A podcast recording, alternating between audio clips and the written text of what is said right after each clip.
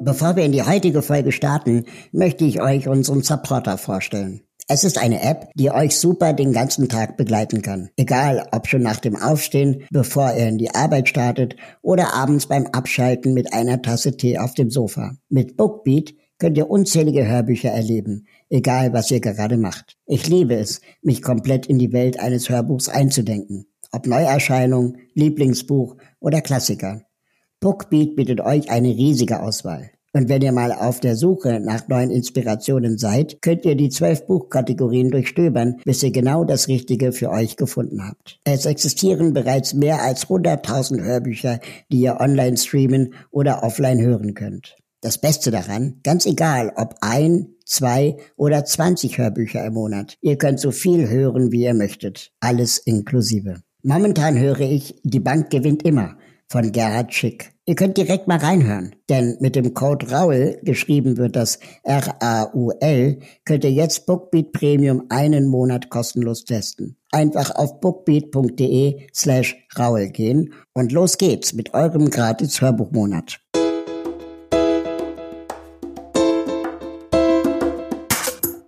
Wir sind an einem Punkt, wo wir ja gar keine Wahl haben eigentlich, ob wir uns engagieren wollen oder nicht. Gerade wenn wir eben auf die Umweltzerstörung, das Klima schauen.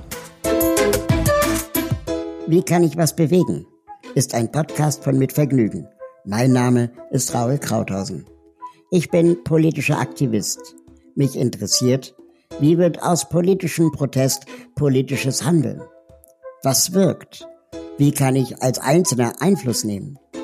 Wie kann ich etwas bewegen? Das frage ich in diesem Podcast Deutschlands bekannteste Aktivistinnen und Aktivisten.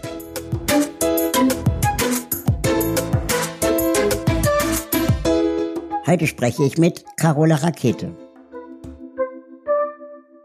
Ja, liebe Carola, das ist mir eine große Ehre. Wir sind hier im Berliner Umspannwerk dieses Gebäude ist in den letzten Jahren in der Berliner Presse gewesen, weil hier eigentlich mal Google einziehen wollte. Und da gab es so viele Proteste von Bürgerinnen und Bürgern, dass dann hier Non-Profit-Organisationen sitzen seitdem. Herzlich willkommen. Ja, danke schön. Ja, siehst du, diese Geschichte hatte ich schon mal gehört halt, ne, aber mir war nicht klar, dass das dieses Gebäude ist. Ja. Weil ich eben fast nie in Berlin bin und mich sehr schlecht auskenne.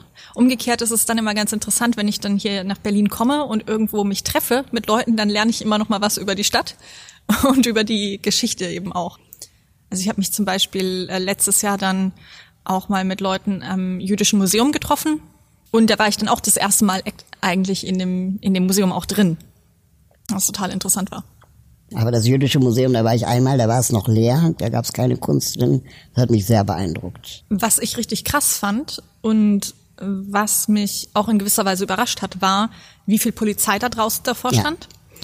Ja. Ähm, es wurde mir dann erst wirklich klar, dass eben diese Bedrohung gegen dieses Museum und die Anschläge, die eben gegen das Gebäude und aber auch die Menschen eben immer wieder auch stattfinden, halt so tagtäglich und real sind, dass man da die ganze Zeit Polizei davor stellen muss. Das ist krass, ne? Äh, ja, total. Also es ist richtig schockierend. Aber vor jedem jüdischen Gebäude, ne? Also Synagogen, ich finde es auch immer wieder schlimm. Und neulich habe ich vor der türkischen Botschaft auch schon Polizisten gesehen. Normalerweise waren die da auch nicht. Mhm. Ähm, das ist schon. Was sagt das über unsere Gesellschaft, wenn wir anfangen, bestimmte Gruppen polizeilich schützen zu müssen? Mhm. Also gerade halt natürlich so vor der Historie finde ich das mit dem Jüdischen Museum halt besonders krass, ne, weil ja ganz viel immer so oberflächlich gesagt wird, ja, das ist alles vorbei und das würde ja auch nicht wieder passieren und äh, dies und das. Aber in der Realität gibt es ja die ganze Zeit ähm, Anschläge gegen Synagogen, gegen Moscheen und ne, Menschen selbst natürlich auch. Und das macht mir auch Sorgen. Also wenn in Neukölln ständig irgendwelche Anschläge auf äh, ähm, ja, Geschäfte und, und auch Moscheen äh, ähm, verübt werden, da frage ich mich dann zum Beispiel, wie, wie du als ähm, Aktivistin, die ja an ganz anderer Front äh, ähm, gekämpft hat in der Vergangenheit, äh, den Glauben an die Menschheit nicht verlierst. Mein heutiger Gast ist Carola Rakete. Die meisten Menschen kennen sie als Kapitänin der Sea-Watch 3. Aber Carola ist nicht hauptberuflich Kapitänin oder Seenotretterin. Sie ist Naturschutzökologin und auch als Aktivistin besonders beim Thema Klima, Naturschutz und Ökologie mit dabei. ob im Hambacher Forst, im Danny oder mit Fridays for Future in Berlin. Doch als politischer Mensch ist man nicht eben auf ein Thema festgelegt. Und Carola schon gar nicht. Also, es gibt ein ziemlich altes Buch, was ich aber immer noch empfehlen kann zu lesen. Das heißt auf Englisch Mutual Aid. Ist, glaube ich, von 1905 oder 1906 und ist äh, von einem äh, Russen geschrieben und der ist auch äh, Ökologe gewesen. Und in diesem Buch äh, geht er darauf ein, wie äh, Tiergruppen eben nur überleben, weil sie in Gruppen leben und sich gegenseitig helfen. Und genauso ist es mit den Menschen auch. So ist es in der Vergangenheit gewesen. Der Mensch als Spezies hätte gar nicht überlebt, wenn Menschen in Gruppen sich nicht gegenseitig geholfen hätten. Und so ist es bis heute. Und das verfolgt halt praktisch von diesen äh, Tieren bis zur heutigen menschlichen Gesellschaft. Und ein ganz ähnliches Buch ist jetzt gerade von Rutger Brickmann rausgekommen, Humankind, wo er auch darüber spricht halt, wie viele Beweise es eigentlich in der Wissenschaft dafür gibt, dass Menschen nur überleben, weil sie als Spezies sehr gut zusammenarbeiten und sich gegenseitig helfen. Und wenn wir uns halt unseren Alltag anschauen, dann ist es auch die ganze Zeit so. Also es ähm, wird, glaube ich, insbesondere in den letzten Dekaden durch diesen Fokus auf die Wirtschaft den Leuten ganz viel eingeredet, dass sie alle selbstsüchtig seien, dass alle in Konkurrenz zueinander stehen. Wenn wir aber eigentlich schauen, was die Menschen die ganze Zeit erleben, dann ist es so eigentlich, dass man sich die ganze Zeit gegenseitig hilft. Im Kleinen.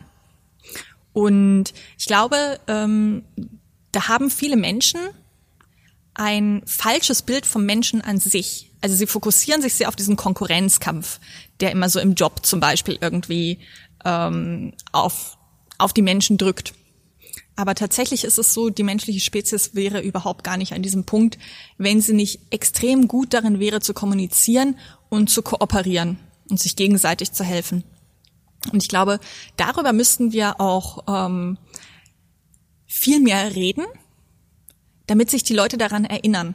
Wenn wir zum Beispiel meinen Fall jetzt nehmen, dann hat das ganz viel mediale Aufmerksamkeit gebracht, weil es so den Anschein hatte, da macht einmal jemand irgendwas Hilfreiches, so Positives, Nettes. Aber wenn wir uns anschauen, 2015 zum Beispiel, als ja viele Flüchtlinge hierher auch nach Deutschland gekommen sind, da waren das doch Tausende von Leuten, die hier konkret vor Ort geholfen haben und die auch heute ja immer noch helfen ganz viel, haben sich so viele Strukturen gebildet, die Menschen unterstützen es ist ja nicht so, als wäre ich jetzt irgendeine spezielle Einzelperson, die mal irgendwas gemacht hätte.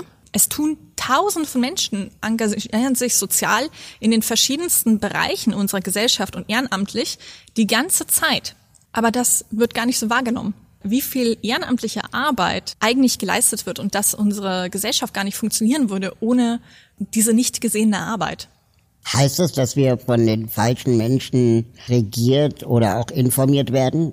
Ich glaube, die Medienlandschaft muss sehr viel mit schlechten Nachrichten arbeiten, weil die eben ja auch wollen, dass ähm, jemand die Zeitung kauft oder eben den Bericht liest und anklickt ne, und dafür bezahlt.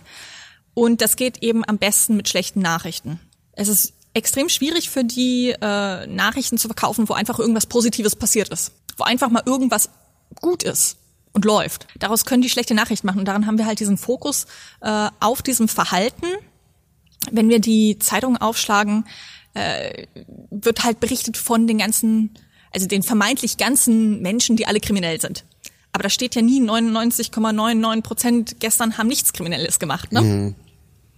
Darüber wird natürlich, und da, da entsteht eine vielleicht ähm, nicht realitätsgetreue Darstellung der Gesellschaft die sich so anfühlt, als äh, gäbe es zum Beispiel viel mehr Verbrechen, Ungerechtigkeit und Korruption, als es in der Realität tatsächlich gibt. Weil eben auf den ganz normalen Dingen, die richtig laufen, äh, kein Fokus liegt. Aber als du dann ähm, so in den Medien warst und vielleicht auch in extremer ähm, Situationen ja, dich engagiert hast, hattest du dann nicht manchmal auch Zweifel, also dass diese Engstirnigkeit äh, äh, der, der deutschen PolitikerInnen, der italienischen PolitikerInnen ähm, dann auch teilweise bis hin zu Beleidigungen, äh, noch schlimmere Art, sogar Festnahmen, ähm, dass man dann irgendwann auch nicht mehr an das gute Menschen glaubt? Also wir haben, glaube ich, ein großes Problem mit den existierenden Machtstrukturen in der Gesellschaft. Es gibt ja auch wissenschaftliche Untersuchungen darüber, wer in unseren Gesellschaften zum Beispiel in Machtpositionen aufsteigt. Das sind häufig Leute, die dann besser darin sind, äh, vielleicht zu manipulieren oder sich durchzusetzen, äh, die extremer denken, soziopathische agieren und man sagt natürlich auch, dass Macht korrumpiert. Also selbst wenn nette Leute in Machtpositionen kommen, verändert es sie über die Zeit. Das sind ja auch so Gründe, warum man sagt, dass zum Beispiel Regierungschefs nur eine bestimmte Zeit an der Macht bleiben sollten warum es Sinn macht, dass man zum Beispiel nur zweimal wiedergewählt werden kann.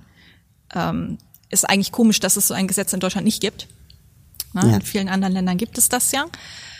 Ähm, um zu vermeiden, dass Leute sich in bestimmten Machtpositionen auch festsetzen, weil das das Denken der Menschen verändert. Und genauso gibt es ja viele Studien dazu, die sagen, dass Leute, die äh, reich sind und viel Geld haben, viel weniger von ihrem Geld abgeben weil sie das ähm, Bedürfnis viel mehr haben, das zu horten und das nicht nicht zu teilen und dass ähm, eigentlich die ärmeren Leute viel viel freigebiger mit ihrem Geld sind und es auch leichter mal jemandem spenden oder abgeben. Ja, das habe ich auch mal gelesen, dass man angeblich am zufriedensten ist mit äh, 2.400 Euro netto, weil davor macht man sich Sorgen, dass man nicht genug Geld hat und danach macht man sich Sorgen um sein Geld. Genau, also es gibt da glaube ich wirklich so eine, ja, so ein Bereich der goldenen Mitte, wo man eben die Grundbedürfnisse gedeckt hat und dann genau. eben zu einem Punkt kommt, wo auch eben ja reiche Leute dann scheinbar viel sagen, oh, ich würde mich sozial aber sicherer fühlen, wenn ich noch zehn Prozent mehr hätte und noch mehr und noch ein bisschen mehr. Also, ähm, oder sie haben dann Angst, dass sie das Geld verlieren. Ja, jetzt muss ich gerade darüber nachdenken, wie wir auf diese Frage gekommen sind. Also es ging um, um die Frage. Das Gute vom Menschen. Genau. Also ich fand einen interessanten Gedanken, den ich von verschiedenen Aktivistinnen auch schon gehört habe, ist, Nachrichten sparsamer zu konsumieren, weil eben so viele Nachrichten negativ sind. Und dass man vielleicht weniger Nachrichten lesen sollte und sich mehr darauf fokussieren sollte, was man eigentlich tagtäglich macht, mit welchen Menschen man interagiert. Und dann sieht man die guten Sachen eben auch mehr, weil im Alltag passieren im Regelfall ganz normale gute Sachen. Man hilft sich aus in der Familie, unter den Freundinnen, Arbeitskolleginnen und so weiter. Also man erlebt gar nicht so viele schrecklich äh, furchtbare Dinge im Alltag. Aber wenn man dann die Zeitung aufmacht äh, und sieht, was da alles Furchtbares passiert, dann bekommt man eben ein ganz anderes Bild und dass ähm, es helfen könnte praktisch, äh, sich zumindest bewusst zu sein, dass die Nachrichten eben absichtlich auf ähm, negative Ereignisse sich fokussieren, weil sie damit eben auch Aufmerksamkeit bekommen. Also im Prinzip geht es auch so ein bisschen um äh, mentale Gesundheit oder auch um, um die Frage, wie, wie, wie schützt man sich selbst vor diesem ganzen negativen Zerrbild. Also ein Beispiel jetzt zum Beispiel kannst du dir ja sicher auch ähm, vorstellen, denke ich, von deinem eigenen Erleben, was man auf Social Media für Kommentare bekommt zu seinem Handeln oder Tun. Da könnte man denken, 90 Prozent der Menschen sind äh, hasserfüllt und einfach äh, neidisch oder wütend oder haben wenig Verständnis, Humanität oder Empfinden für Gerechtigkeit. Wenn man sich da mal bewusst macht, dass die Leute, die auf Social Media kommentieren, ja gar nicht der Durchschnitt der Bevölkerung sind, wenn man dann zum Beispiel Umfragen äh, sieht, jetzt vom, vom März, wo wieder mehr Geflüchtete nach Lesbos zum Beispiel kamen und gesagt wurde, irgendwie 60 Prozent der Deutschen sagten, sie hätten jetzt kein Problem, wenn wir die aufnehmen würden, dann sieht man halt, was das für Unterschiede sind. Wo ich auch verstehen kann und ich mache das auch, zu sagen, ich lese es auf Social Media nicht, was die Leute kommentieren. Oder ich blockiere die auch einfach. Weil ich weiß auch, dass das nicht der Durchschnitt der Bevölkerung ist. Also sicher gibt es Menschen, die so denken, das ist ja klar. Aber ähm, Social Media spiegelt nicht die Gesellschaft, wie sie eigentlich ist. Mhm. Und dass man da auch wirklich sagen kann für seine mentale Gesundheit, äh, das lese ich nicht alles. Also ich weiß nicht, ob du so ein Erleben auch hast. Ja, ich bin sogar Mitgründer der Plattform Hate Aid, mhm. wo wir äh, Opfern von Hass im Netz helfen, weil mir da, ähm, als wir das gegründet haben, selber ganz viel Hass äh, begegnet ist ähm, und gleichzeitig ich auch wirklich es nicht mehr hören konnte, wenn ja Strafverfolgungsbehörden oder PolitikerInnen äh, äh, zu einem gesagt haben, ja, dann machen Sie doch das Internet aus. Für viele Menschen ist das Internet ja auch ein Arbeitswerkzeug, also ist ja einem Handwerker oder einer Handwerkerin sagt man ja auch nicht, äh, benutzt keine Bohrmaschine, wenn du dich nicht verletzen willst. Ähm, und gleichzeitig Plattformen wie Twitter und Facebook immer sagen, ja, da musst du halt Gegenrede machen. Aber Gegenrede können ja auch nur die, die privilegiert sind, die Zeit haben, die vielleicht auch die Community haben. Und wie viele Menschen da alleine gelassen werden mit dem Hass und das vielleicht nicht einordnen können, das fand ich sehr, sehr erdrückend. Und ähm, als wir damals Hate Aid gegründet haben, war es unser großes Anliegen, ähm, den Opfern erstmal zu helfen und sich weniger um die Täter zu kümmern. Und da, wo man Täter ähm, sich um sie kümmern sollte, dann nur strafrechtlich und nicht, mhm. nicht mit Therapie irgendwie über Kommentare.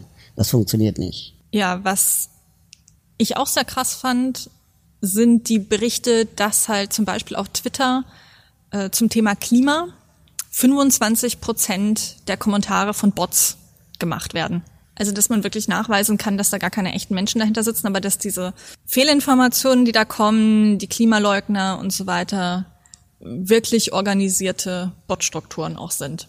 Mhm. Und das ist natürlich nochmal ein ganz anderes Problem, ähm, wenn man auf diesen Plattformen dann kommuniziert. Und wie man überhaupt dazu kommt, dass dann die Leute sich informiert fühlen und auch wirklich agieren wenn sie sich in solchen Umfeldern bewegen, wo man gar nicht sagen kann, mehr so genau, was eigentlich Realität ist und was nicht. Ja. Aber kommen wir nochmal zurück auf den Aktivismus im Allgemeinen. Würdest du dich selber als Aktivistin bezeichnen? Also ich persönlich mag das Wort nicht so gerne. Warum? Weil ich häufig finde, dass es ein bisschen was Abwertendes hat, weil damit häufig nicht gesehen wird, welche Kompetenz Menschen in einem bestimmten äh, Bereich haben. Also auch bei mir zum Beispiel sagen dann die Leute manchmal, ich sei jetzt auch Klimaaktivistin. Dann sage ich immer, ich bin Naturschutzökologin. Ich habe das studiert. Ich weiß, dass also ähm, auch die Klimaerwärmung zum Beispiel für den Artenschutz ein Riesenproblem ist. Und ich denke, wenn man dann Aktivist genannt wird, wird häufig verschleiert, welches ähm, Hintergrundwissen man praktisch hat und man wird ein bisschen so hingestellt, als, ähm, als ging es um persönliche Meinung, als sei das einfach so ein, ein Hobby, was man jetzt hätte. Mhm. Und nicht so, als würde es um eine ernsthafte Sache gehen. Aber das mag jetzt auch nur mein eigenes äh, Empfinden sein. Ich kann das total nachvollziehen. Ich habe das für mich so beantwortet, dass ich gerne unterscheiden würde zwischen Aktionismus und Aktivismus. Also einfach was tun, so völlig ziellos äh, ist eher Aktionismus.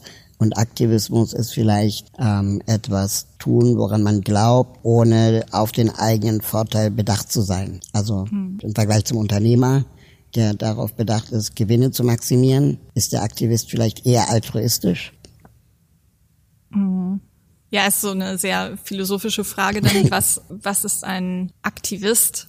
Also ich denke, teilweise ist ein Aktivist ja vielleicht auch einfach nur ein, ein Teil der Zivilgesellschaft. Letztlich eine Person, die sich engagiert. Also äh, sehe gar nicht so den, also wo ist, wo ist die Grenze äh, für soziales Engagement und Aktivismus? Das ist so etwas, was mir häufig nicht, nicht klar ist. Glaubst du, es braucht Aktivismus in unserer Gesellschaft?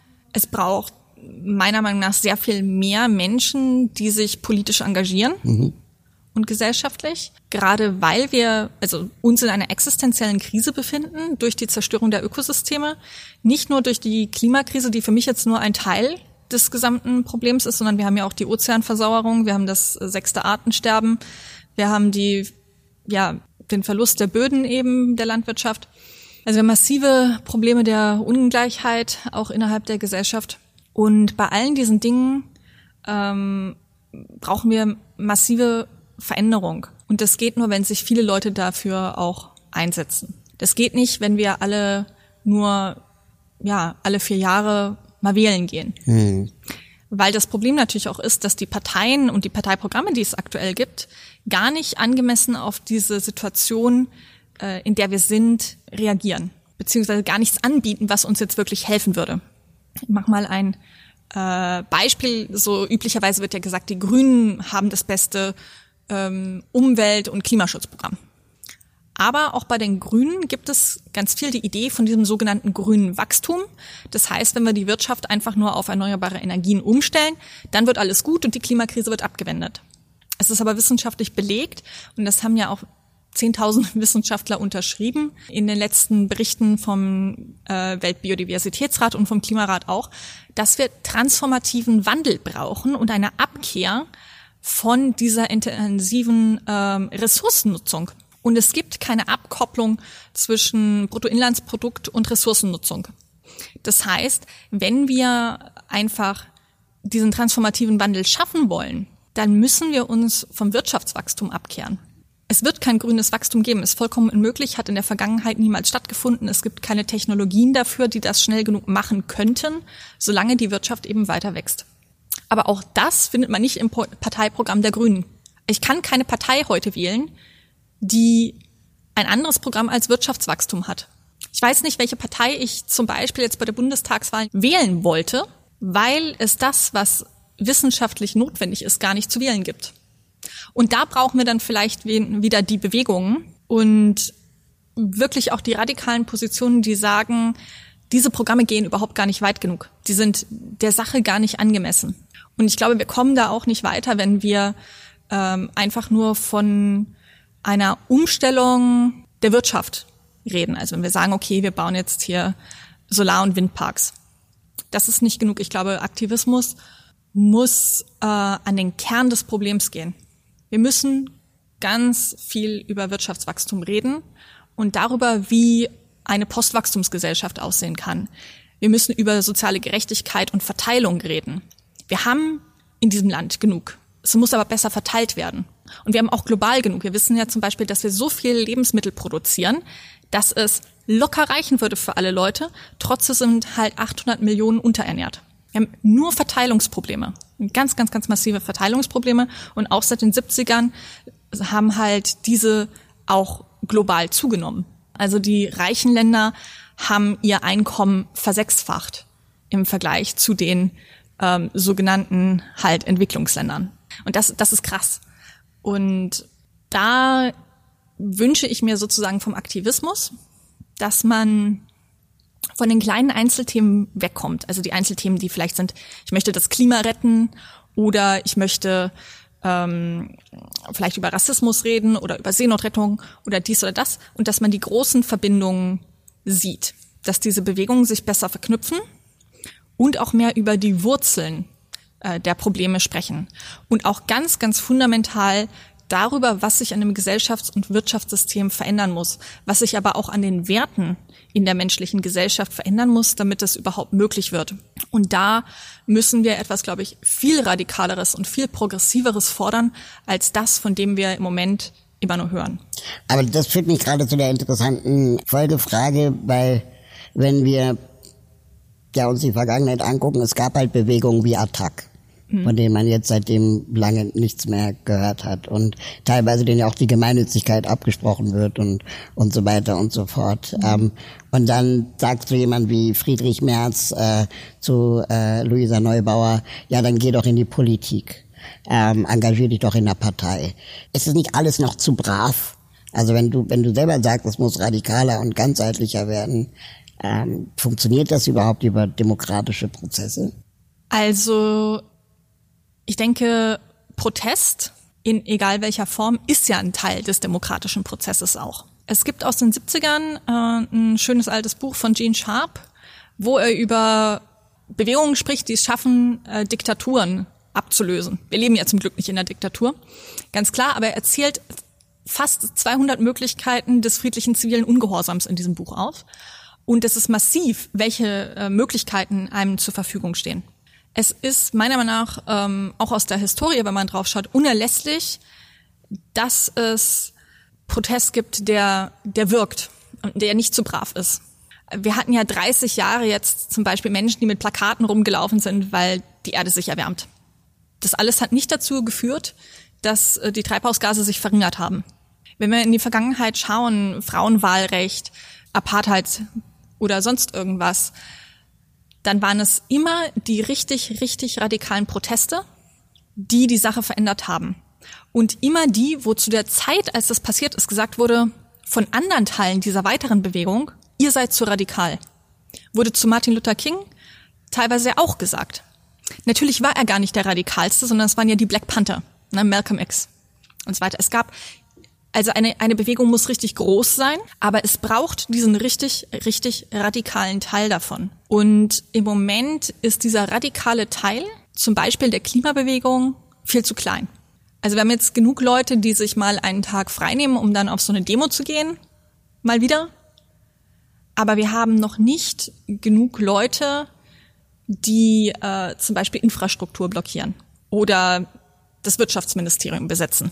Da sind wir, glaube ich, noch äh, sehr weit entfernt davon und das ist natürlich auch eine Bewegungsfrage. Also es war ja immer klar, dass zum Beispiel Fridays for Future nicht ewig existieren wird. Jede Bewegung hat ja solche Wellen. Die meisten haben nur ein, zwei Jahre. Und die Frage ist, was kommt nach denen?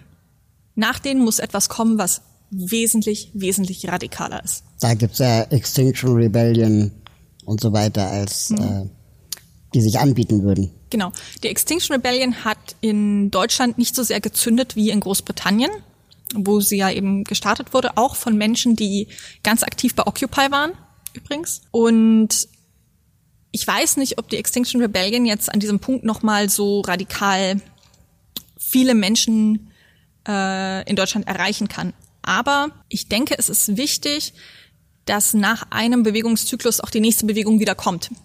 Zum Beispiel eine, die einen noch stärkeren Fokus auf Umweltgerechtigkeit hat und zum Beispiel die Themen Klima, Menschenrechte, Rassismus ganz stark verbindet. Und nicht einfach nur, was wir jetzt sehr viel haben, diesen sehr starken Fokus auf Generationengerechtigkeit hat.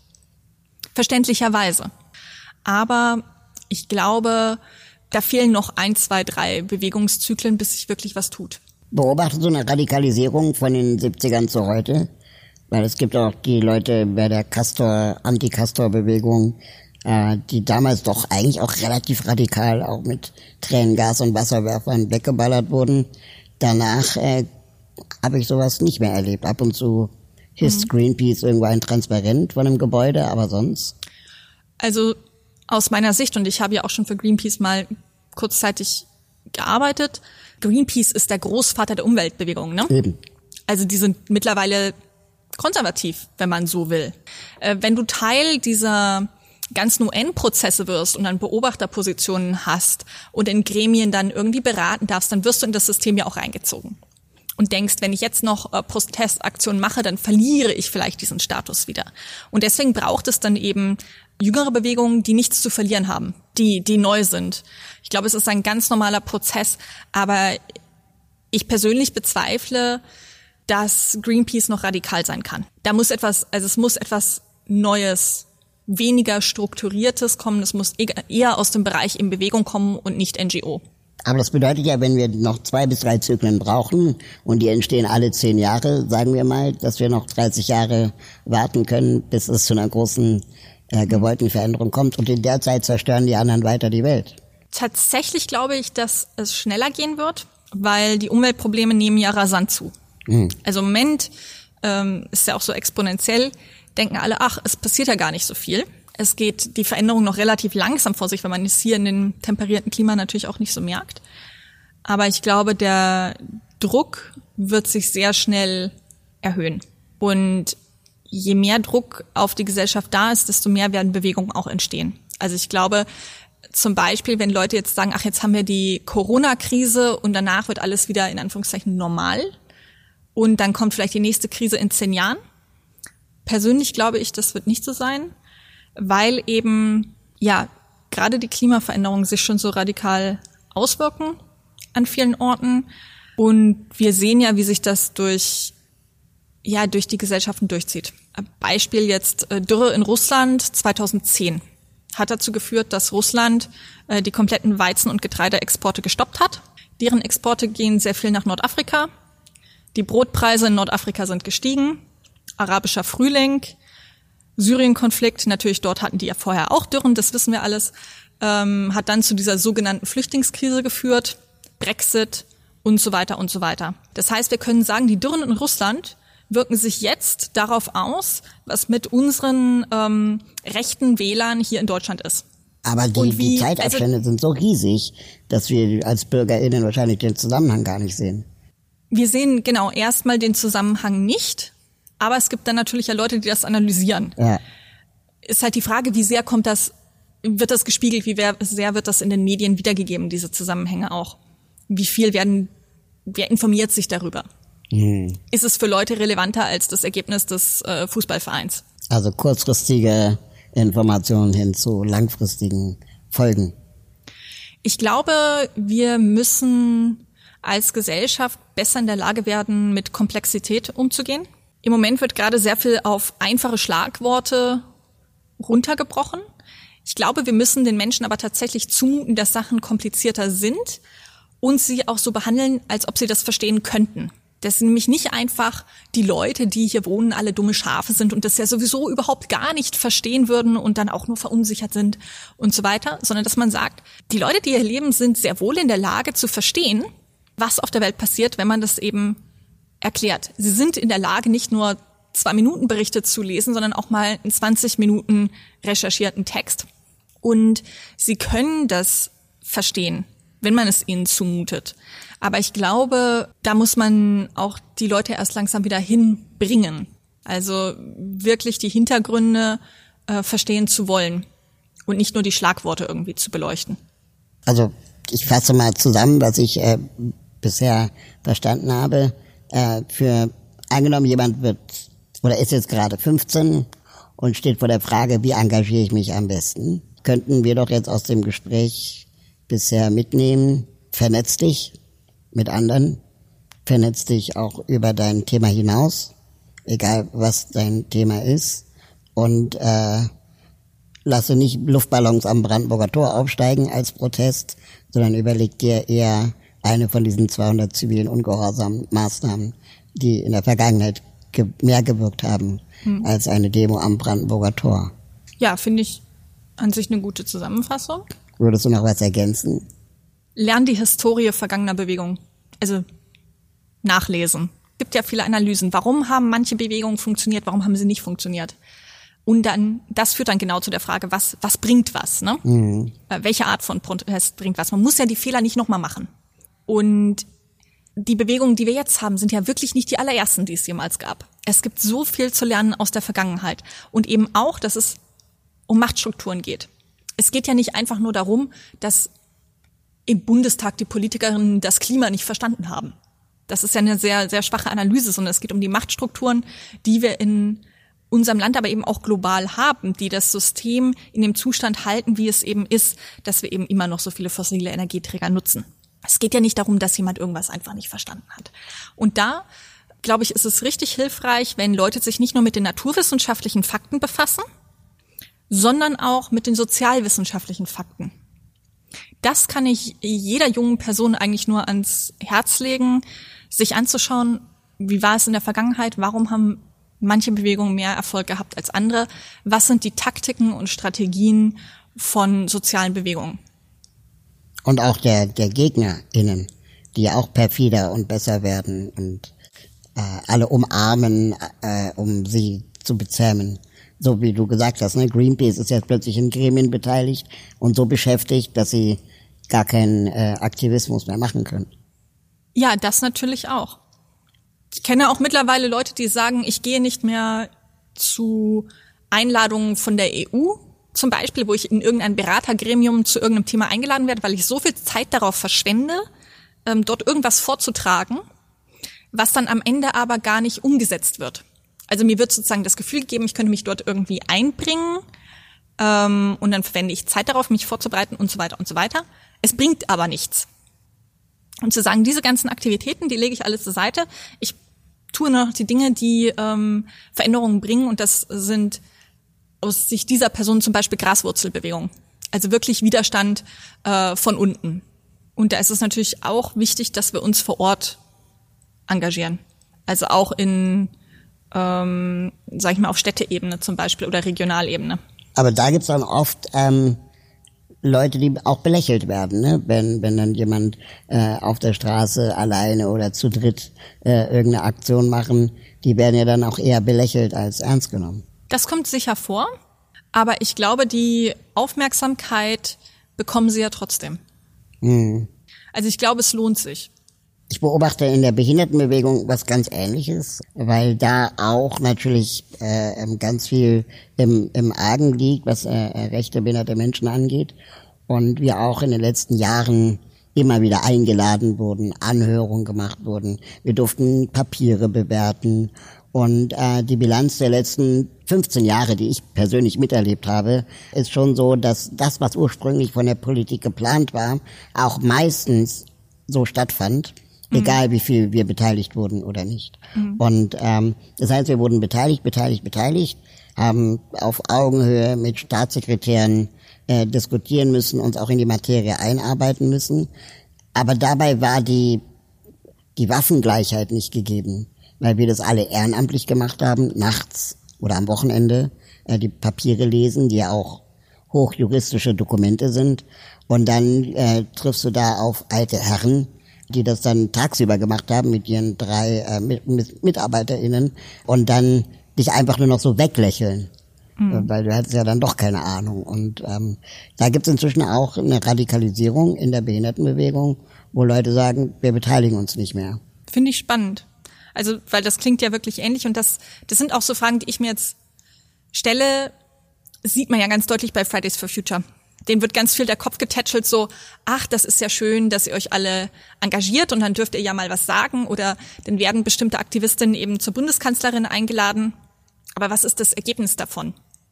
Was, was verändert das? Und da, glaube ich, muss einem bewusst sein, dass soziale Bewegungen Strategien und Taktik brauchen dass das wirklich ähm, Allianzen sind, die man bilden muss und dass man wirklich längerfristig darüber nachdenken muss, wie man was äh, verändern kann und nicht nicht nur mit einzelnen Aktionen, sondern eben über die Zeit und sich wirklich damit zu beschäftigen, warum, wieso, weshalb es funktionieren kann oder nicht und nicht einfach nur etwas zu machen.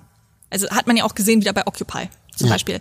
Kommt mit und bringt ein Zelt war natürlich als Ansage super, weil es total einfach war und jeder das machen konnte. Und dann gab es viele Versammlungen und viel Gerede, aber am Ende, die hatten keine Strategie, wie es weitergeht. Die hatten, es gab keinen Plan irgendwie, was ja. man dann macht. Und diesen Plan braucht es eben auch.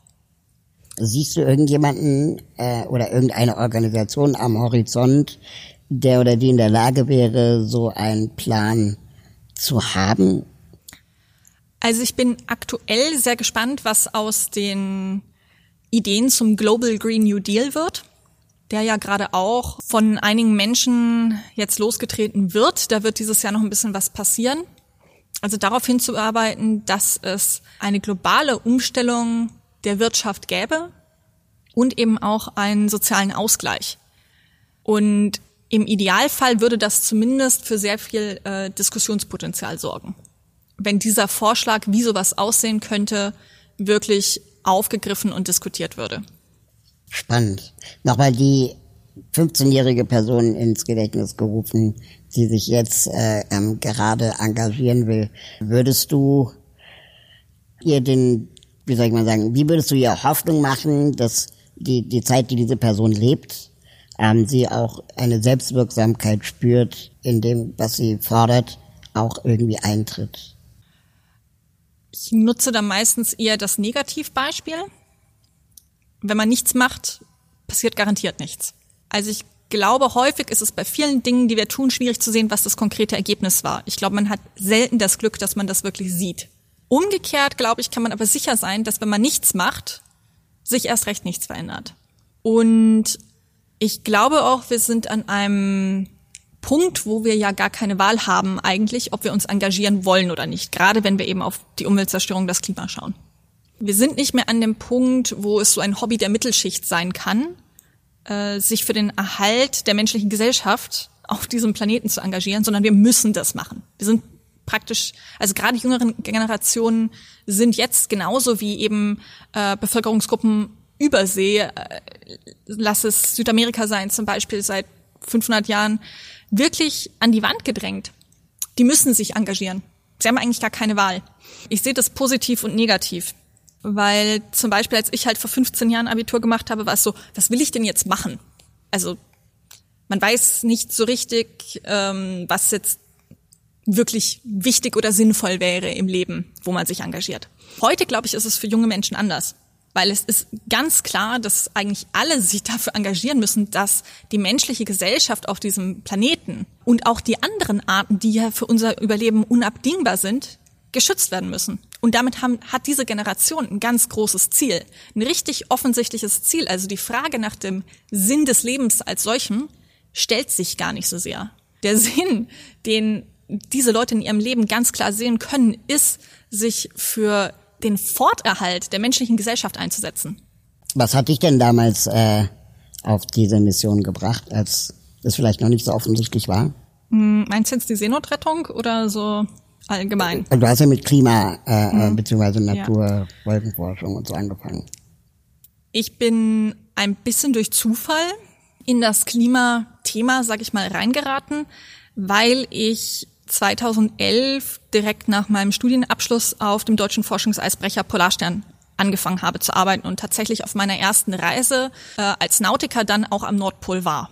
Und da war nicht so besonders viel Eis.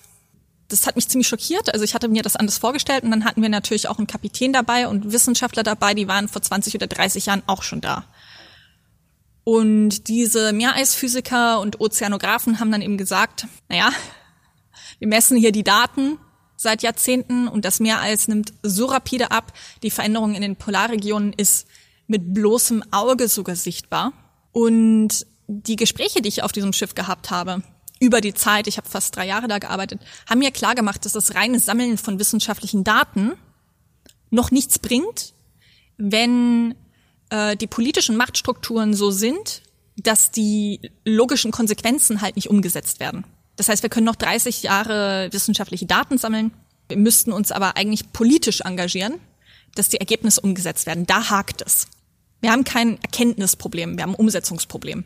Und das hat mich persönlich dann dazu geführt, dass ich gesagt habe, okay, ich möchte auch nicht unbedingt jetzt äh, einen Doktortitel machen, sondern ich denke, es ist wichtiger an dieser politischen Seite zu arbeiten. Da fehlt es.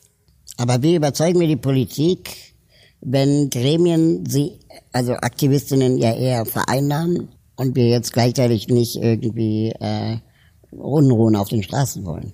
Ich glaube, wir werden, um dieses Unangenehme auf die Straße zu gehen und auch kontroverse Formen des Protests zu nutzen, werden wir nicht drum herum kommen, wenn wir was verändern wollen. Ich glaube, man muss außerhalb des Systems und mit dem System arbeiten. Tatsächlich haben mich auch mit ähm, zum Beispiel Bundestagsabgeordneten auch schon darüber unterhalten, ob es was bringt, wenn mh, mm, gezielt Gruppen von Menschen zum Beispiel in Parteien eintreten, um die zu radikalisieren. Also das würde natürlich nicht so sein, dass sich dann morgen das Parteiprogramm verändert. Aber es wurde mir auch gesagt, dass es schon was bringen könnte, wenn äh, gezielt Leute in Parteien eintreten und dann eben Lobby zum Beispiel für Klimagerechtigkeit bei den Abgeordneten ihrer eigenen Partei betreiben und sagen, das ist uns ein wichtiges Thema, bring das mal voran im Landtag oder im Bundestag und halt zwar nicht nur bei den Leuten, die ähm, extrem bekannt sind, sondern auch, sage ich mal, bei den Abgeordneten, die so in der zweiten Reihe sitzen und ähm, die nicht so viel Aufmerksamkeit normalerweise haben. Auch das sind Ideen, die man natürlich umsetzen könnte. Aber gleichzeitig müssen wir denke ich, immer das gesamte System in Frage stellen. Also ich sehe mehr Hoffnung in äh, dem Druck von außen auf das parlamentarische System in der Form von Bewegungen, weil zum Beispiel ja Fridays for Future es schon geschafft hat, auf die gesamte Parteienlandschaft sich auszuwirken und auf das gesamte Gedenken der Gesellschaft. Für mich immer so ein kleiner Hoffnungsschimmer, wenn ich solche Bewegungen mir angucke, auch aus der Vergangenheit. Und bei Fridays for Future habe ich Hoffnung, beziehungsweise bei aus dem, was dann daraus resultiert vielleicht, ähm, wie dünn die Politiker, äh, die Argumente der Gegenseite sind. Also wenn Fridays for Future SchülerInnen gesagt wird, geht mal lieber zur Schule, dann lernt ihr, wie man das Klima schützt, dann ist es kein Argument. oder wenn gesagt wird, engagiert euch in der Politik, von Friedrich Merz sich sagen lässt, dann ist das kein Argument. Da steht für mich immer so ein, so ein Funken Hoffnung, dass sich das vielleicht auch alles selbst entzaubert auf Seite des Widerstands. Also der, der politischen Machterhaltstrukturen. Mhm. Also es gibt so eine russische Redensart, die ungefähr so ist, je schlimmer das Problem wird, desto schneller kommt die Lösung. Ja. Mhm. Und ich glaube auch, je mehr der Druck auf die Gesellschaft zunimmt, desto mehr entsteht natürlich Potenzial, dass sich was verändert.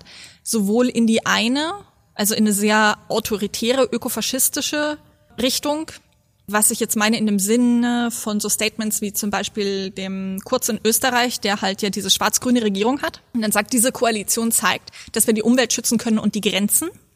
Das ist ganz klassisch ökofaschistisches Statement in dem Sinne, dass man sagt, wir bauen hier eine grüne Festung Europa. Bei uns gibt es dann Windenergie und außen drumherum bauen wir eine Mauer. Alle, die reinkommen und Asyl irgendwie möchten, weil es bei ihnen halt Dürren gibt und sie alle verhungern, die erschießen wir da an der Grenze oder lassen sie halt im Mittelmeer ertrinken. Das ist Ökofaschismus. Das ist die eine Seite. Und die andere ist halt ähm, die Möglichkeit, dass wir es schaffen würden, nicht nur die Menschenrechte zum Beispiel einzuhalten und für gerechte Verteilung zu sorgen, aber noch etwas viel Progressiveres zu tun. Zum Beispiel ähm, auch der Natur Rechte an sich zu geben. Genau wie ja früher gesagt wurde, äh, Frauen haben keine Rechte oder Menschen bestimmter Gruppen haben keine Rechte.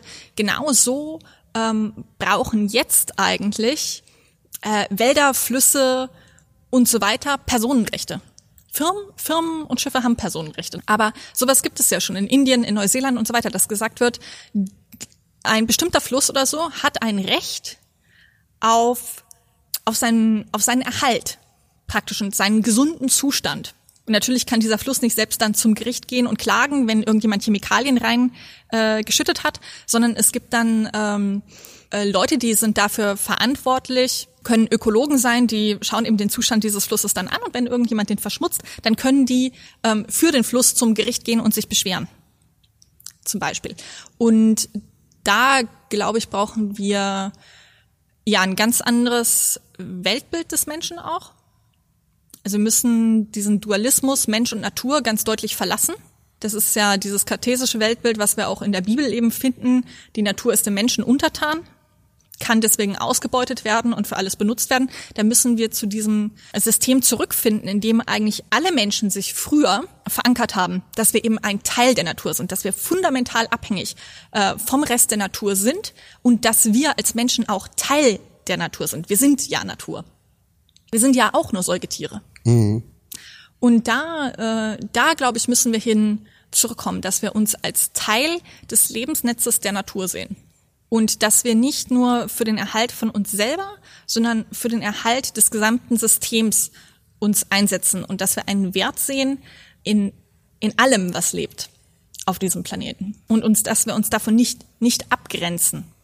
Und das ist ähm, eine fundamentale Veränderung des Weltbildes, die wir, die wir schaffen müssen, denke ich, wenn wir auf diesem Planeten weiterleben wollen. Du hast äh, äh, in einem Interview mal ähm, von Hoffnung oder im Englischen Agency gesprochen, ähm, die, die es braucht, die, die, die man haben muss. Äh, wie meinst du das genau? Also das Thema Hoffnung finde ich teilweise sehr kompliziert. Für mich ist Hoffnung etwas Passives im Regelfall. Also Hoffnung habe ich in einem System, wo ich selber keinen Einfluss auf das Ergebnis habe. Also ich hoffe auf gutes Wetter zum Beispiel.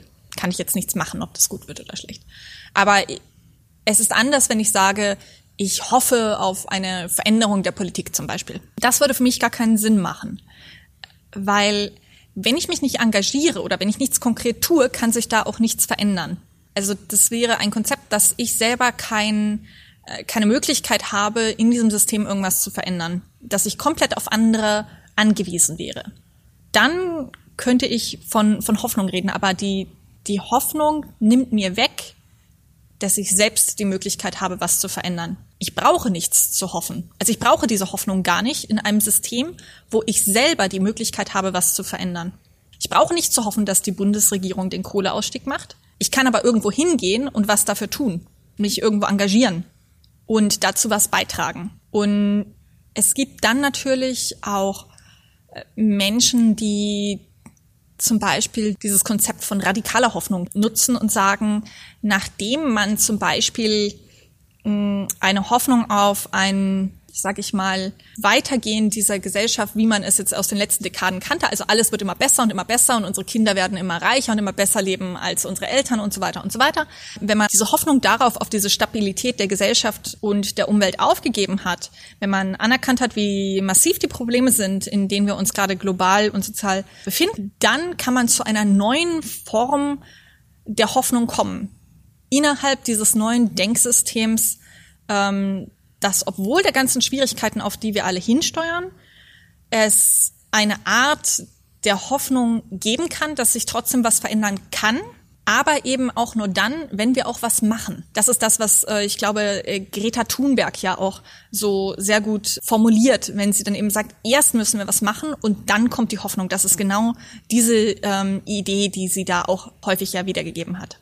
Was ich mich bei, bei diesen ähm, äh, Gedanken immer ich frage, ist, wenn also der Plan, was getan werden muss, aus der Zivilgesellschaft kommen muss, ehrenamtlich entwickelt, gegen diese Machtstrukturen, die es ja gibt, haben wir da nicht schon von Anfang an verloren? Also wir sehen ja in der Vergangenheit, dass Bewegungen auch sich Macht praktisch erkämpft haben, wo sie vorher keine hatten. Also natürlich ist es immer für die Zivilgesellschaft schwierig wir stehen ja gegen das System. Wir haben immer die schlechteren äh, Ausgangskarten. Trotzdem ist es so, dass es ja bestimmte Bewegungen, Frauenrechtsbewegungen zum Beispiel ja geschafft hat, ähm, sich Rechte zu erkämpfen. Es gibt ja viele Beispiele eigentlich von Bewegungen, die das geschafft haben, aber auch nur, weil sie so breit und so groß geworden sind, dass die Menschen, die in Machtpositionen waren, sich irgendwann dieser Veränderung nicht mehr erwehren konnten. Und der Punkt ist, dass die Veränderungen nicht gekommen sind an dem Tag, wo Leute da lieb hingegangen sind und ihre Forderungen gestellt haben oder eine Bitte, sondern wo die Forderungen dieser Bewegung so massiv geworden sind, dass die Menschen in Machtpositionen äh, letztlich von ihrer Macht abgeben mussten. Und da müssen wir zum Beispiel in dieser Klima- und Umweltbewegung erst noch hinkommen. Würdest du sagen, du hast dich im Laufe deiner Karriere radikalisiert? Auf jeden Fall würde ich denken, dass ich mich radikalisiert habe. Ein Beispiel wäre jetzt zum Beispiel die Seenotrettung, wo ich 2016 das erste Mal war und eben dachte, okay, es ist hauptsächlich ein humanitäres Problem. Es sind einfach nicht genug Rettungsschiffe da, um diese Menschen eben alle zu retten, die da kamen. Das waren auch wirklich sehr viele 2016. Aber als ich dann vor Ort war, wurde mir auch ziemlich schnell klar, dass es eigentlich kein humanitäres, sondern es ist ein politisches Problem. Denn warum kommen denn diese Leute äh, überhaupt natürlich nur, weil es diese globale Ungerechtigkeit gibt, weil die Menschen kein wirtschaftliches Auskommen haben, weil diese Zwei-Klassen-Gesellschaft gemacht wird, wird gesagt wird, die einen sind Flüchtlinge, die haben jetzt die richtigen Gründe, warum sie kommen, die anderen verhungern bloß, das sind bloß die Wirtschaftsflüchtlinge, die sollen zu Hause verhungern, die haben kein Recht, ähm, jetzt äh, Asyl zu beantragen zum Beispiel.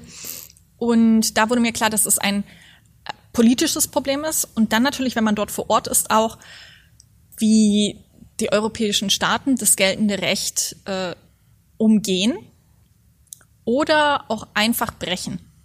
Und tatsächlich ja vor aller Augen. Also wenn wir uns die Fakten anschauen, wie das europäische Militär zum Beispiel oder die europäische Grenzschutzpolizei Frontex mit ihren Flugzeugen Daten weitergibt über Flüchtlingsboote an die libysche Küstenwache, damit dann diese Flüchtlingsboote, die schon im internationalen Seeraum sind, wieder nach Libyen in ein Bürgerkriegsland zurückgebracht werden, das ist ein ganz klarer Bruch von Menschenrechten. Und das passiert jede Woche. Und das passiert auch seit Jahren. Im Juni 2019 rettete Carola Rakete als Kapitänin der Sea-Watch 3 im Mittelmeer insgesamt 53 aus Libyen flüchtende Menschen aus Seenot. Nach monatelangem Warten auf eine Genehmigung lief die Sea-Watch 3 in der Nacht zum 29. Juni trotz eines Verbots durch italienische Behörden den Hafen der Insel Lampedusa an. Nach ihrer Ankunft wurde Carola durch die italienischen Behörden festgenommen. Wenn man das so miterlebt, dass der Staat, in dem man aufwächst und wo man eigentlich ein relativ großes Vertrauen hat, dass Deutschland ja zum Beispiel ein wenig korruptes und gut organisiertes Land ist, wo die Rechte von Menschen geachtet werden, dann ist es äh, sehr erschreckend. Man verliert sehr viel Vertrauen in Behörden und Autoritäten, wenn man eben feststellt, dass bestimmte unterschriebene Gesetze und Konventionen gar nicht eingehalten werden, dass Menschen mit Absicht Leid zugefügt wird, äh, wie man das ja zum Beispiel auf den griechischen Inseln sieht, wo die Menschen in Zuständen zusammengepfercht werden in Lagern absichtlich, damit nicht noch mehr kommen und es so eine abschreckende Wirkung haben soll, oder dass eben an den Außengrenzen vor Libyen äh, die Leute in dieses Bürgerkriegsland zurückgebracht werden. Und wenn man das so direkt und nah miterlebt, dann glaube ich, führt das automatisch zu einer Radikalisierung. Ähnlich glaube ich auch ähm, war sicher das Erlebnis der Räumung im Hambi vor zwei Jahren, wo die Polizeigewalt teilweise massiv war. Und ich glaube, das hat sehr viele Leute in dieser Klimabewegung auch radikalisiert, das Erlebnis vor, vor zwei Jahren dort. Gab es Momente in deinem Aktivistinnenleben, äh, wo du ans Aufgeben gedacht hast? So einen Moment habe ich persönlich noch nicht gehabt. Ich glaube, dass ich in der sehr äh, guten Position immer war, dass ich mich mit einer, in einer Gruppe von Menschen auch befunden habe, die die gleichen Ziele hatten und wo Unterstützung innerhalb der Gruppe auch da war, wenn äh, Dinge schwierig waren. Ich glaube, es ist eine große Frage des Aktivismus, wie man über längere Zeiträume an einem Thema arbeiten kann, obwohl man, glaube ich, sehr häufig den Eindruck hat, dass sich überhaupt gar nichts zum Positiven verändert oder nur sehr wenig. Äh, ich sehe das dann gelegentlich auf Demos, wenn man Menschen sieht, die sagen, aber in den 60ern haben wir uns auch schon eingesetzt für Umweltschutz und äh, gegen Atomenergie und so weiter und so weiter. Und wir haben ja auch alles schon verstanden und gewusst gehabt. Und die dann sagen, irgendwann habe ich mich nicht mehr engagiert. Irgendwann war ich ausgebrannt. Oder wir, glaube ich, alle kennen Aktivisten, die Probleme mit Burnout haben. Und da finde ich interessant auch diese Frage dieser regenerativen Kultur die deswegen ja in der Extinction Rebellion von Anfang an mitgedacht war. Also dass es in der Bewegung, zumindest in der Theorie so ist es gedacht, Phasen gibt, wo nach außen viel gemacht wird, wo man aktiv ist, wo die Bewegung wächst, aber dass auch jeder für sich individuell, aber auch in der Gruppe Phasen haben muss, wo man äh, sich regeneriert. Und das ist, glaube ich, auch für junge Leute jetzt vielleicht nochmal wichtig zu denken, dass die Probleme, vor denen wir stehen, sind langfristig. Wir werden nicht in ein oder zwei Jahren die Umwelt- oder Klimaprobleme lösen, die werden uns unser ganzes Leben lang begleiten und die werden auch nur noch schlimmer. Jetzt ist es gerade noch einfach. Es ist gerade richtig einfach. Und dass wir uns darauf einstellen, dass wir uns in einem langfristigen Prozess befinden, dass wir bis ans Ende unseres Lebens uns für diese Sachen einsetzen müssen. Wir haben auch keine, keine Wahl. Wenn wir es nicht machen, macht es sonst auch keiner. Und wie wir unsere geistige Gesundheit dabei auch erhalten und wie wir einerseits aktiv sind und was voranbringen, gleichzeitig aber auch einen gewissen Selbstschutz haben und Stabilität für, für unsere mentale Gesundheit. Das ist etwas, glaube ich, was sehr wichtig ist, wenn wir daran denken, dass wir uns wirklich langfristig engagieren müssen. Dass es nichts bringt, wenn wir alle unsere Energie am Anfang äh, ver verbrennen und dann frustriert sind. Ich habe mich mal mit ähm, einem Filmemacher unterhalten und äh, der Filmemacher hatte gerade eine Reportage gedreht über den Davos Wirtschaftsgipfel. Und äh, der erzählte bei diesen Dreharbeiten, dass ähm, er zu der Erkenntnis gekommen ist, dass die Leute, mit denen er sprach, also die UN und, und den Gründern dieses Wirtschaftsgipfels und den Diplomatinnen und den PolitikerInnen, die kommen ja alle so gesehen entweder von oben aus der Gesellschaft oder aus der Mitte der Gesellschaft. Und die sind alle so ähm, achtsam und so bewusst über die ganzen diplomatischen Gepflogenheiten Gepflogenheiten, dass er zu der Erkenntnis kam, dass Veränderung aus der Mitte der Gesellschaft nicht möglich ist, weil die alle so sich schon politisch korrekt auch verhalten, dass eine Radikalisierung in dieser Struktur nicht stattfinden kann und dass äh, äh Veränderung eigentlich nur von den Rändern erzeugt werden kann, also aus extremen Situationen. Würdest du dem zustimmen? Das klingt für mich grundsätzlich logisch. Und ich denke, wichtig ist für uns alle, die wir in ein bestimmtes äh, soziales System reingeprägt werden, dass wir dieses System irgendwann in Frage stellen und auch irgendwie verlassen. Und dazu müssen wir natürlich die Möglichkeit haben. Also müssen erstmal die Möglichkeit haben, andere Gesellschaftsgruppen kennenzulernen oder andere Kulturen zum Beispiel oder andere Möglichkeiten des Zusammenlebens. Wir müssen damit überhaupt erstmal in Kontakt kommen, um uns vorzustellen, dass es ja eine andere Möglichkeit gäbe, wie wir leben könnten. Und ich glaube aber, wenn man in einer bestimmten Gesellschaftsgruppe sehr fest verankert ist und diese auch nie verlässt und nie Berührung mit anderen Gruppen oder Kulturen hat, andere Lebensweisen, dann ist es sehr schwierig, das äh, in Frage zu stellen. Umgekehrt sehe ich ja zum Beispiel, dass es sehr viele Leute auch, gerade junge Leute auch in Deutschland gibt, die mit diesem System, diesem Konkurrenzkampf, diesem kapitalistischen, immer mehr, immer höher, immer schneller, immer verfügbar sein, immer mehr arbeiten, gar nicht zufrieden sind. Und die da eigentlich auch raus wollen. Und die auch empfinden, dass das so sich für sie nicht gut anfühlt und dass sie mit ihrem Leben auch unzufrieden sind und überlastet. An diesen Punkt kommen Menschen vielleicht schon, aber sich dann vorzustellen, wie könnte es anders aussehen? Wie ist die Alternative dazu? Das ist natürlich einfacher, wenn man erstmal an eine Gruppe und eine Lebensweise rankommt oder ein anderes System erleben kann, um sich vorzustellen, dass es anders sein könnte. Super spannender Punkt, das Thema Erlebnis. Es gibt irgendwie ein, ein, eine Studie, die mal gemacht wurde mit allen Ra WeltraumfahrerInnen, die im Weltall waren. Und alle erzählen von diesem Erweckungserlebnis, als sie den kleinen blauen Ball im Weltall sahen, zum ersten Mal. Und kommen praktisch so gesehen als, als Naturschützer oder äh, äh, Welterhalter zurück. Würde es was bringen, wenn wir alle Regierungschefinnen und Chefs der Welt mal an die Krisenherde dieser Welt persönlich bringen würden ähm, um die Polarkappen schmelzen zu sehen, um die Wälder brennen zu sehen, um Kriege mal zu erleben. Würde das was bringen? Für den Menschen ist es, glaube ich, wirklich wichtig, Sachen selbst und persönlich zu erleben. Äh, zum Beispiel in Gespräch mit Menschen, die von irgendwas direkt betroffen sind. Also wenn man jetzt in ein Krisengebiet geht und dann mit einer Person spricht, die gerade ihr Haus verloren hat oder sowas, ist es eine ganz andere Sache, als wenn man das irgendwie im Fernsehen sieht. Oder das, einen Bericht liest. Im ja. Bericht liest, genau.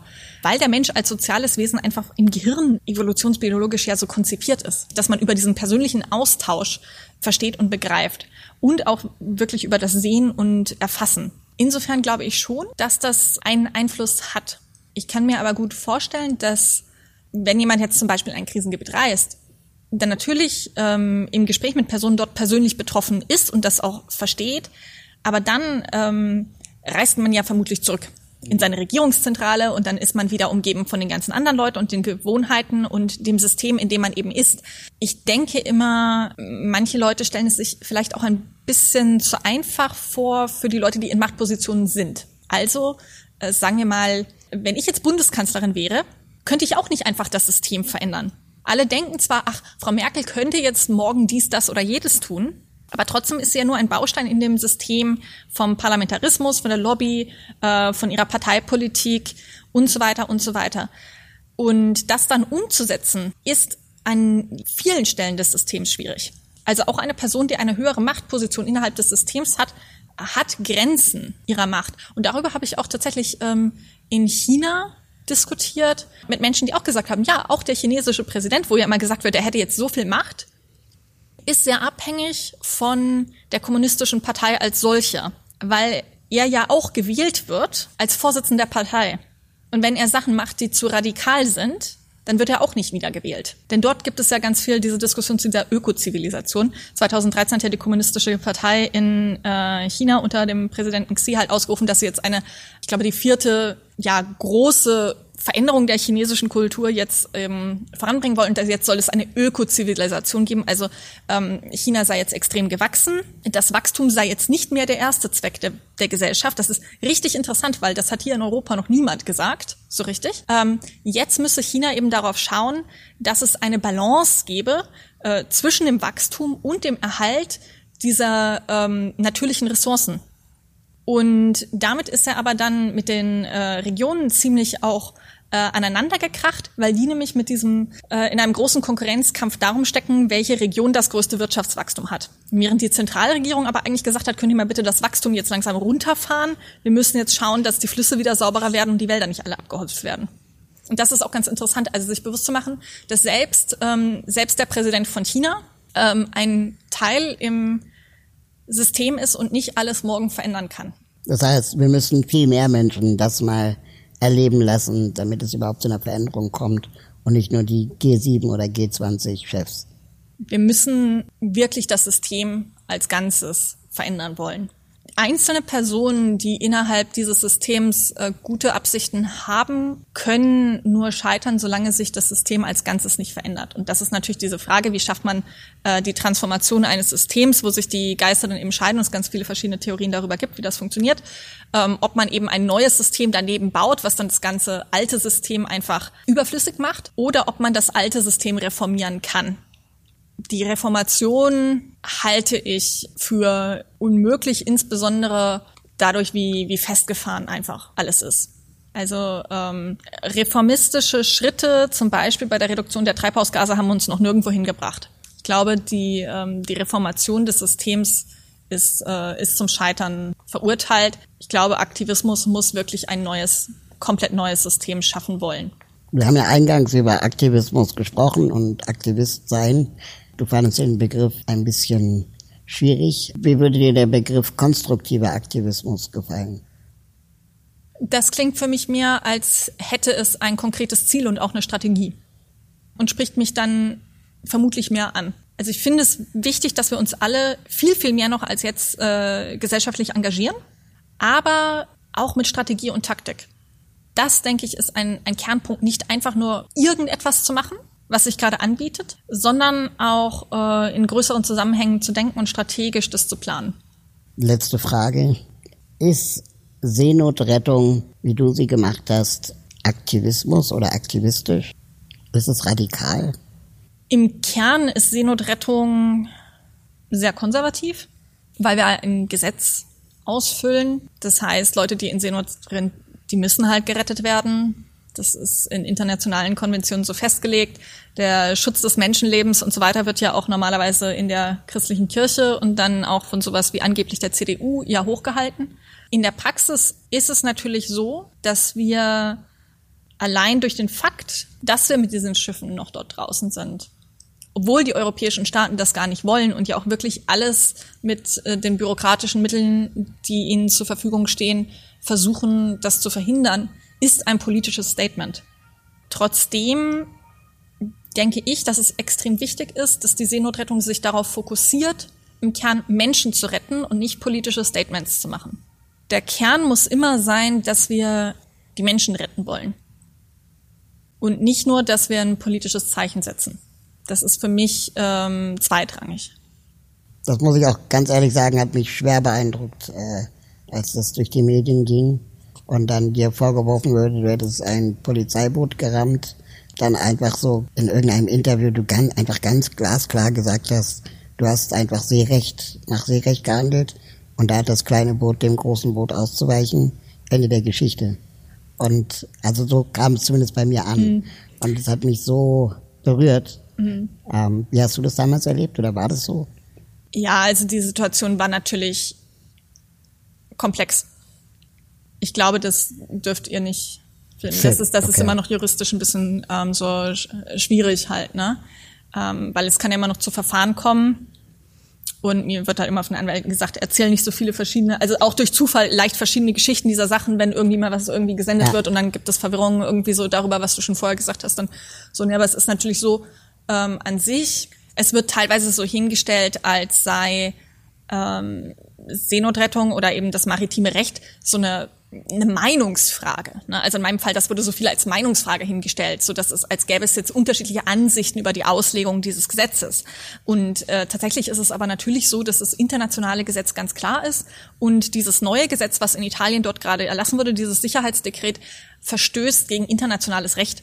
Also dieses äh, Gesetz hätte eigentlich gar nicht ähm, in Kraft treten dürfen da ist es natürlich auch eigentlich interessant zu sehen, dass sich Aktivismus, wenn man will, im Moment wirklich sehr, sehr viel in dem Raum befindet, dass wir einfach nur darauf pochen, dass Gesetze eingehalten werden. Nichts Progressives. Also die Seenotrettung sagt nur, können wir uns bitte mal an die Gesetze halten, die wir alle vor 100 Jahren unterschrieben haben. Ja. Und zum Beispiel Fridays for Future sagen, können wir uns bitte an das Pariser Abkommen halten, was wir vor fünf Jahren unterschrieben haben. Fast nichts radikal. Also der Aktivismus, den wir heute haben, ist eigentlich fast gar nicht radikal. Ich warte noch darauf, dass Bewegungen kommen, die wirklich etwas Neues, etwas wirklich Radikales äh, fordern werden und nicht nur die Einhaltung schon unterschriebener Gesetze. Wow. Das ist ein großartiges Abschlussstatement.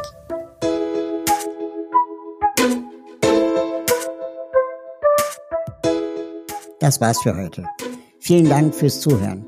Ich freue mich über eure Bewertungen, Kommentare, Feedback und natürlich, wenn ihr den Podcast abonniert oder einer Person weiterempfehlt. Wie kann ich was bewegen? ist eine Produktion von Mitvergnügen und der Part GmbH für digitales Handeln. Lasst uns was bewegen. Bis bald.